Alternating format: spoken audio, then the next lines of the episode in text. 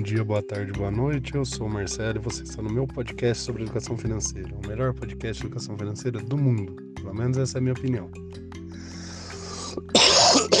Como vocês podem ver, minha voz ainda não voltou totalmente, tem um pouco de tosse, mas vamos lá. Hoje eu vou falar sobre cuidar dos outros.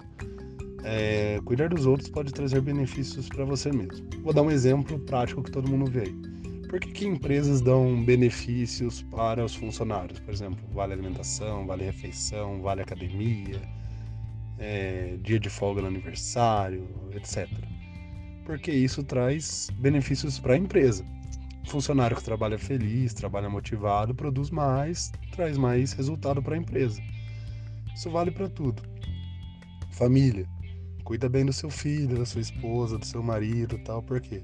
Família feliz, todo mundo tá feliz. Mesmo naqueles dias que você não tá legal, se o resto da família tá feliz, você vai acabar se sentindo melhor. Então, pensa nisso. Às vezes uma maneira de ajudar você mesmo, sua empresa, seu trabalho, seus estudos, é você ajudar alguém. Falando em estudos, uma coisa que sempre deu certo comigo e acredito que a maioria. Você não aprende mais quando você está explicando alguma coisa para alguém do que quando você está só lá estudando, resolvendo exercício. Fazia isso direto na faculdade. Juntava uma galera lá, a gente ficava estudando, um tirando dúvida do outro. Era um jeito de estudar. Você começa a explicar, você explica para os outros aquilo que você já sabe e os outros te explicam o que eles sabem. E todo mundo ganha. Inclusive, esse podcast não deixa de ser isso, né? Eu tô aqui contando para vocês o que eu sei, o que eu gosto, o que eu entendo. E fico aí na espera do retorno de vocês dizendo se estão gostando ou não, tá bom?